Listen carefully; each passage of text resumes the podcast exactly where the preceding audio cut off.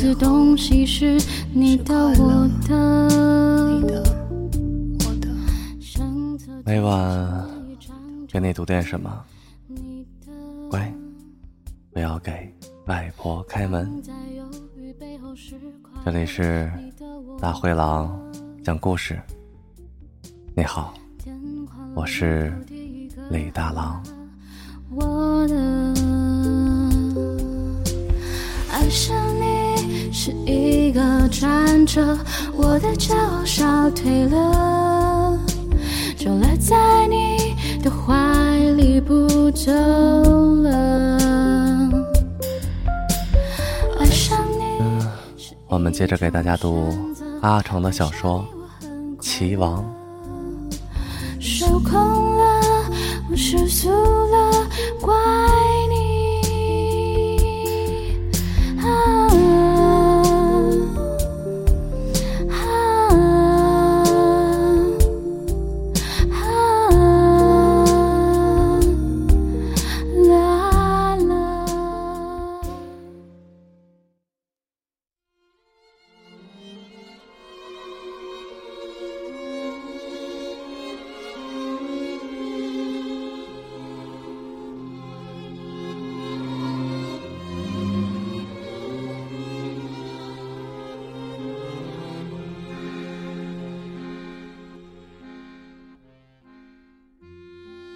我瞧着他说：“你有什么忧？”他依然不看我。没有什么忧，没有。忧这玩意儿是他妈文人的佐料。我们这种人没有什么忧，顶多有些不痛快。何以解不痛快？唯有相骑。我看他对吃很感兴趣，就注意他吃的时候。列车上给我们这几节知青车厢送饭时，他若心思不在下棋上，就稍稍有些不安。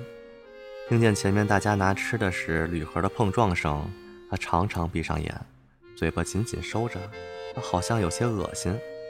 拿到饭后，马上就开始吃，吃得很快，喉结一缩一缩的，脸上绷满了筋，常常忽然停下来，很小心地将嘴边或下巴上的饭粒儿或汤水、油花用整个食指抹进嘴里。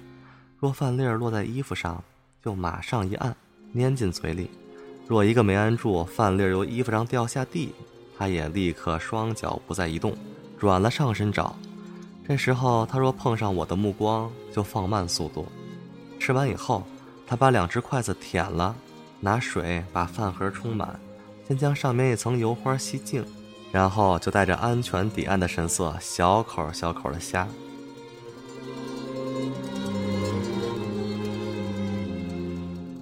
有一次，他在下棋，左手轻轻地扣茶几，一粒干缩了的饭粒也轻轻跳着。他一下注意到了，就迅速将那个干饭粒儿放进嘴里，腮上立刻显出筋络。我知道这种干饭粒很容易嵌到槽牙里，趴在那儿，舌头是感觉不出来的。果然，待了一会儿，他就伸手到嘴里去抠，终于嚼完，和着一大股口水，咕的一声咽下去。喉结慢慢移下来，眼睛里有了泪花。他对吃是虔诚的，而且很精细。有时你会可怜那些饭被他吃的一个渣儿都不剩，真有点惨无人道。我在火车上一直看他下棋，发现他同样是精细的，但就有气度的多。他常常在我们还根本看不出已是败局时，就开始重新码子，说：“再来一盘吧。”有的人不服输，非要下完。总觉得被他那样暗示死刑存些侥幸，他也奉陪，用四五步棋逼死对方。说，非要听姜有瘾。我每看到他吃饭，就回想起杰克伦敦的热爱生命。终于在一次饭后，他小口虾汤时讲了这个故事。我因为有过饥饿的经验，所以特别渲染了故事中的饥饿感觉。他不再喝汤。只是把饭盒端在嘴边，一动不动地听我讲。我讲完了，他呆了许久，凝视着饭盒里的水，轻轻吸了一口，才很严肃地看着我说：“你这个人是对的，他当然要把饼干藏在褥子底下。照你讲，他是对失去食物发生精神上的恐惧，是精神病。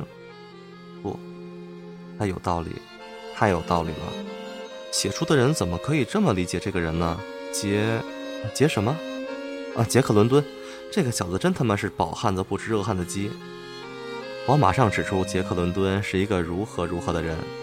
他说：“是啊，不管怎么样，像你说的，杰克伦敦后来出了名，肯定不愁吃的。他当然会叼着根烟，写些嘲笑饥饿的故事。”我说：“杰克伦敦丝毫也没有嘲笑饥饿，但是……”他不耐烦地打断我说：“怎么不是嘲笑？把一个特别清楚饥饿是怎么回事的人写成发了神经，我不喜欢。”我只好苦笑，不再说什么。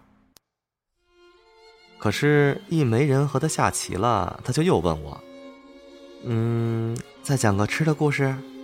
其实杰克伦敦那个故事挺好。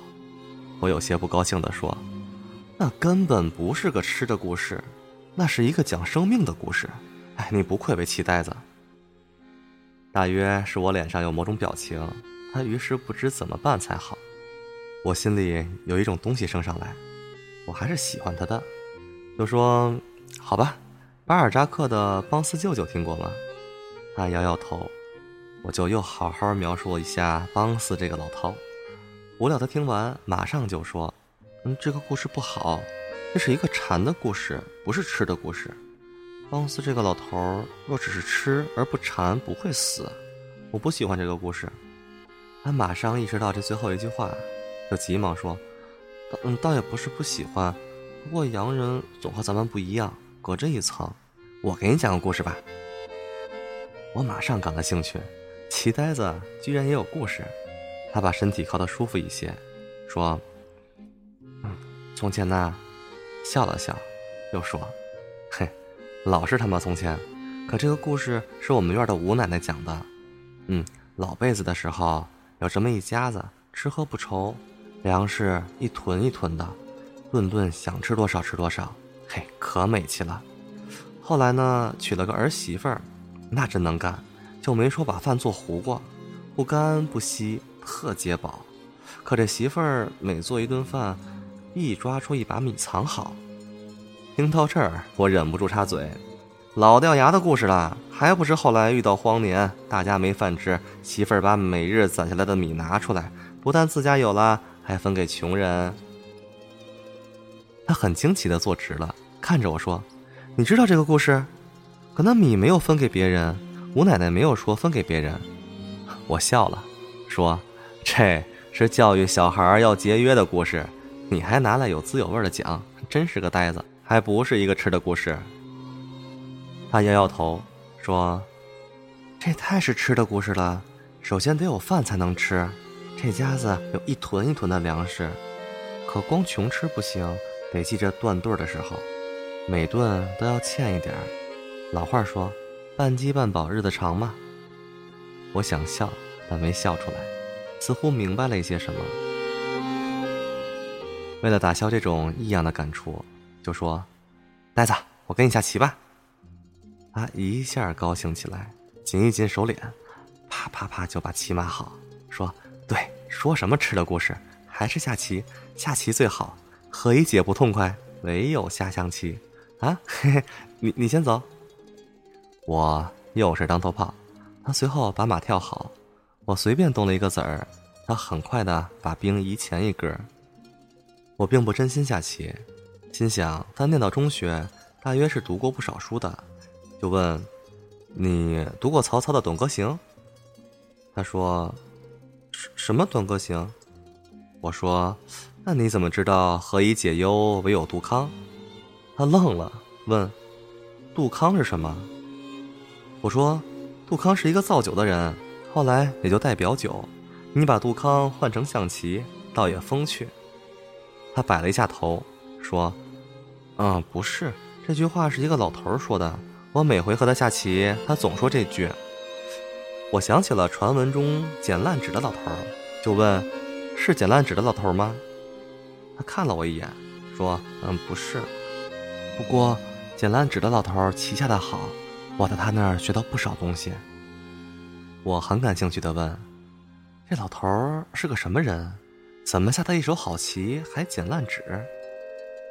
他很轻的笑了一下，说：“嗯，下棋不当饭，老头要吃饭还得捡烂纸。可不知他以前是什么人。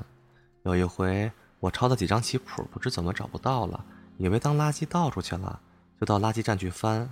正翻着，这个老头推着筐过来了，指着我说：‘你个大小伙子，怎么抢我的买卖？’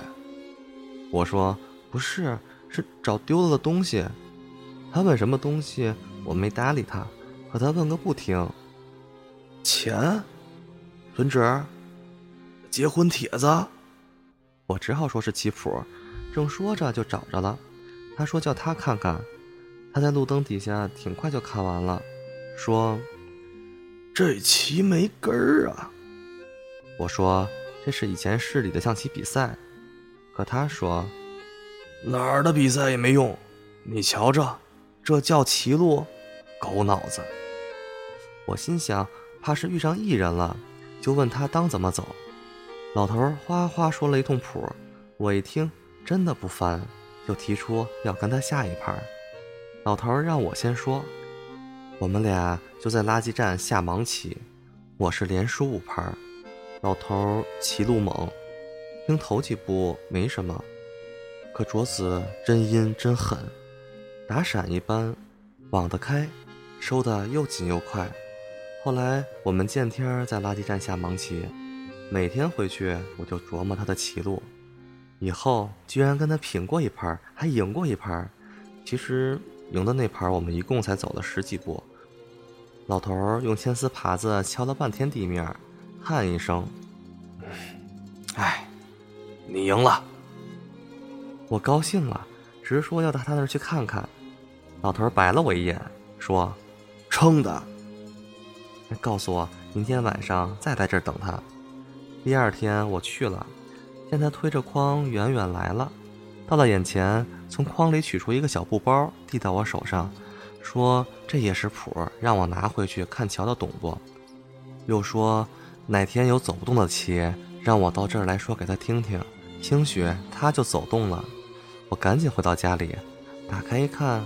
还真他妈不懂，这是本艺术，也不知是哪朝哪代的手抄，边边角角补了又补，上面写的东西不像是说象棋，好像是说另外的什么事儿。我第二天又去找老头儿，说我看不懂，他哈哈一笑，说他先给我说一段，提个醒儿。他一开说，把我吓了一跳，原来开明综艺是讲男女的事儿。我说这是四旧，老头叹了，说什么是旧？我这每天捡烂纸是不是在捡旧？可我回去把它们分门别类卖了钱养活自己，不是心。又说咱们中国道家讲阴阳，这开篇是借男女讲阴阳之气，阴阳之气相由相交，初不可太盛，太盛则折，折就是折断的折。我点点头。太盛则折，太弱则泄。老头说我的毛病是太盛，又说若对手盛，则以柔化之，可要在化的同时造成克势。柔不是弱，是容，是收，是寒，寒而化之，让对手入你的势。这势要你造，须无为而无不为。无为即是道，也就是其运之大不可变。你想变，就不是象棋。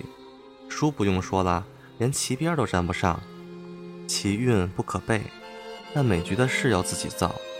棋运和势既有，那可就无所不为了。玄是真玄，可细琢磨是那么个理儿。我说这么讲是真提气，可这下棋千变万化，怎么才能准赢呢？老头说：“这就是造势的学问了。”造势妙在气机，谁也不走子儿，这棋没法下。可只要对方一动，势就可入，就可倒。高手你入得很难，这就要损，损他一个子儿，损自己一个子儿。先倒开或找眼钉下，止住他的入势，铺排下自己的入势。这时你万不可死损，事事要相机而变，事事有相因之气，事套事，小事导开，大事含而化之，根连根，别人就奈何不得。老头说：“我只有套，事不太明。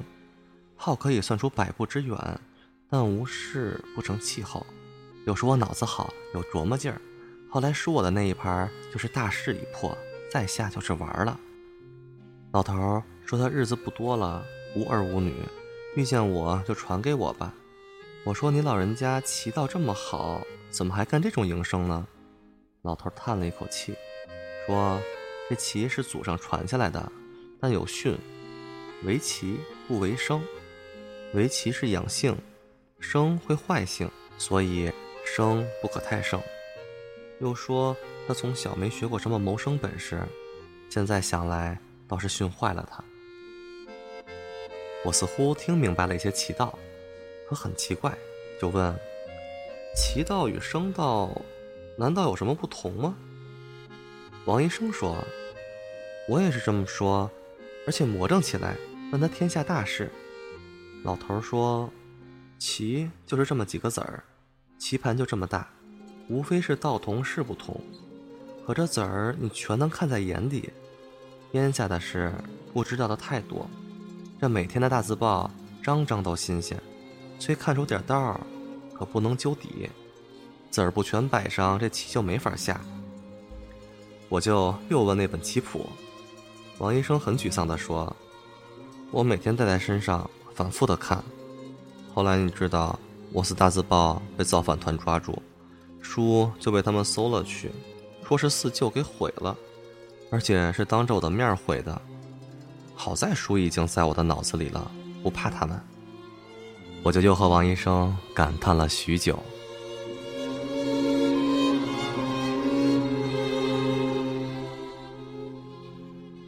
火车终于到了，所有的知识青年都又被用卡车运到农场，在总场各分场的人上来领我们。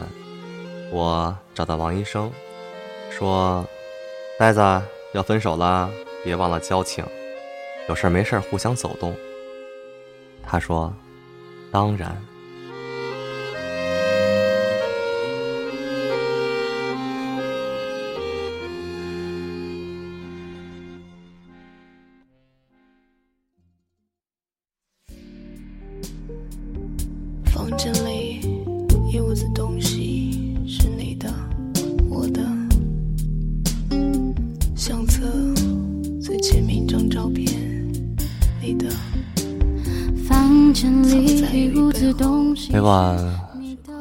什么？乖，不要给外婆开门。这里是大灰狼讲故事，我是李大狼。希望你们喜欢我新读的这部阿成的小说《期望》，更希望你们喜欢大灰狼讲故事。有很多人在荔枝和微博上给我留言。问我某一期节目的背景音乐是什么？请关注我的公众微信，搜索“大灰狼讲故事”的首字母就可以。我会在公众微信上做一些关于背景音乐的专题。当然，你也可以在公众微信上跟我互动，我会给你回复。除此之外，你还可以查看节目用的那些插画，等等等等，快去关注吧。现在听到的背景音乐。是曹芳那首歌，叫做《透明对白》，但是演唱者是我的一位好朋友，唱歌非常好听的臭臭，希望你们喜欢。让我们听了这首歌，做个好梦，晚安。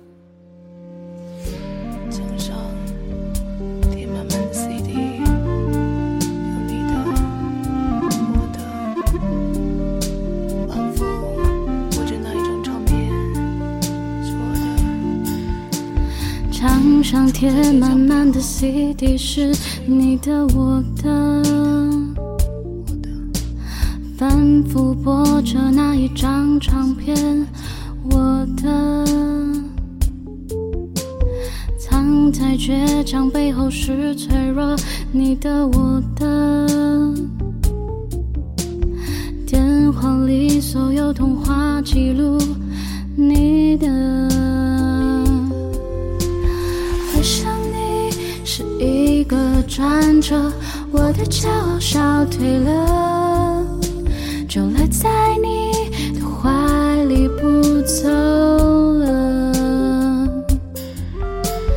爱上你是一种选择，爱上你我很快乐，受控了，我失速了，怪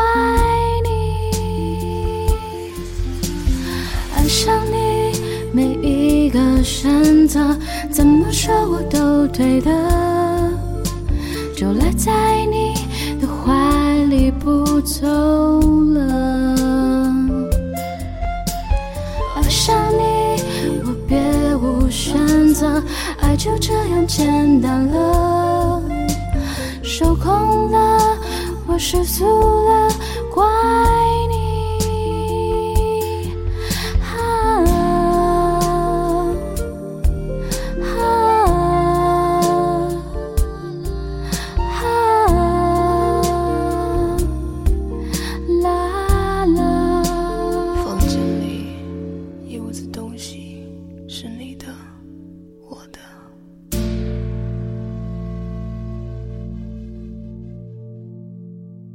说一声晚安。